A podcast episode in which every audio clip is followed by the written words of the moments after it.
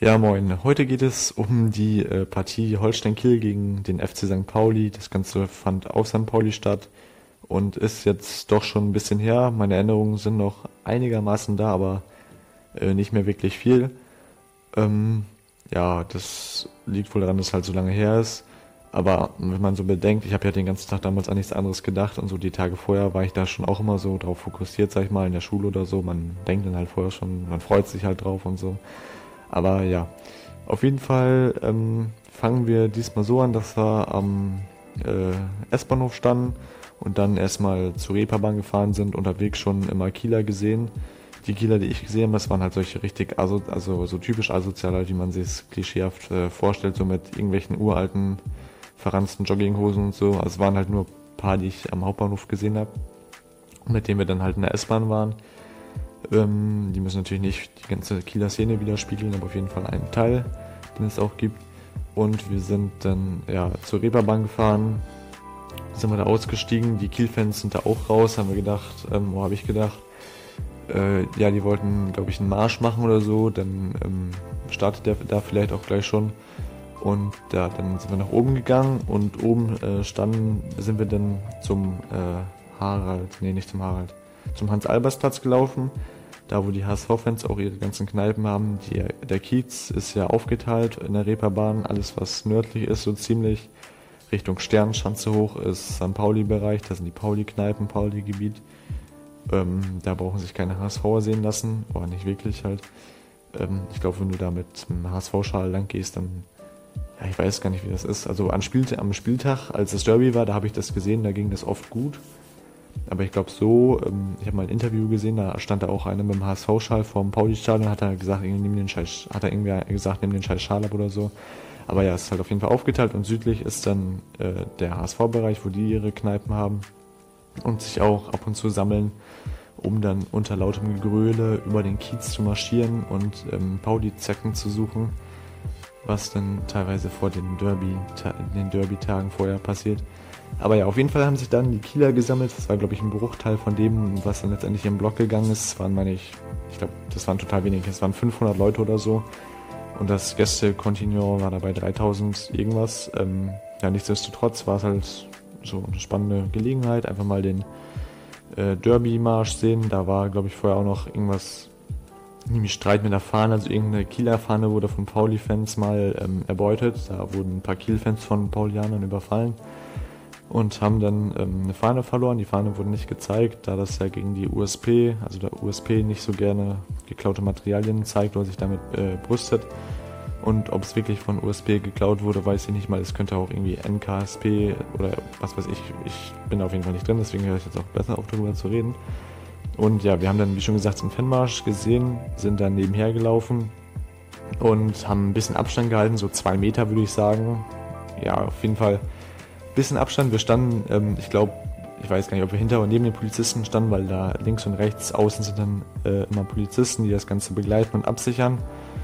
Und ja, es waren halt dann so 500 Mann und links hoch, also Richtung Norden, wie schon gesagt, sind ja die Pauli-Bereiche und da standen halt die ganzen ähm, schwarzen Männer teilweise in den, die ganzen schwarz gekleideten Männer teilweise in den Nebenstraßen, die da halt ähm, die Pauli-Kneipen hatten und dann einer, das, wir sind erstmal ein Stückchen gegangen Richtung ähm, da McDonalds lang und so. Und dann an einer Straße haben sich besonders viele von den ähm, Pauli C-Fans versammelt und hatten da halt schon gewartet. Die wussten halt, dass die Kieler da lang wollen. Und die Polizei wusste das natürlich dementsprechend auch, hat die Straße dicht gemacht. Da war, waren ein paar Pferde waren davor und eine äh, fette Polizeikette. Und ja, die standen halt alle drin, äh, paar vermummt und so. Und ja, dann kamen die Kieler an der Straße lang und sofort angehalten und Scheiße und halt alles Mögliche da. Und der Typ neben uns oder irgendwo einer in der näheren Nähe von uns meinte dann eine Flasche oder eine Dose oder so schmeißen zu müssen. Hat dann auch eine Dose geschmissen, hat einen Polizisten voll am Helm erwischt. Also den Polizisten hat es jetzt nicht wirklich, ähm, ja, den hat das wohl nicht wirklich was ausgemacht, da er einen Helm hatte und die Dose jetzt irgendwie halb voll war oder so und auch nur eine Dose war.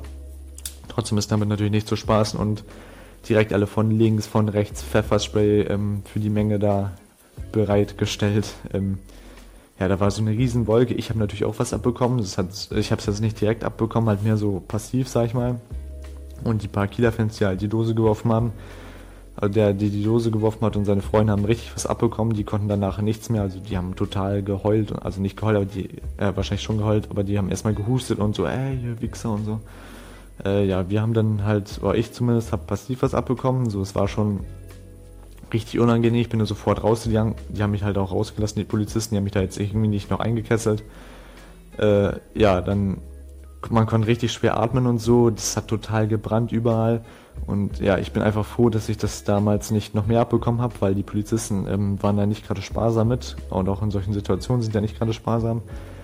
Ähm, ja, dann sind wir, weil wir auch keinen Schal anhatten, weder von Kiel noch von Pauli, diese eine Straße rein, wo halt, wie schon gesagt, die Pauli-Fans äh, standen. Die haben uns alle so angeguckt, äh, seid ihr Kieler, was, was macht ihr hier?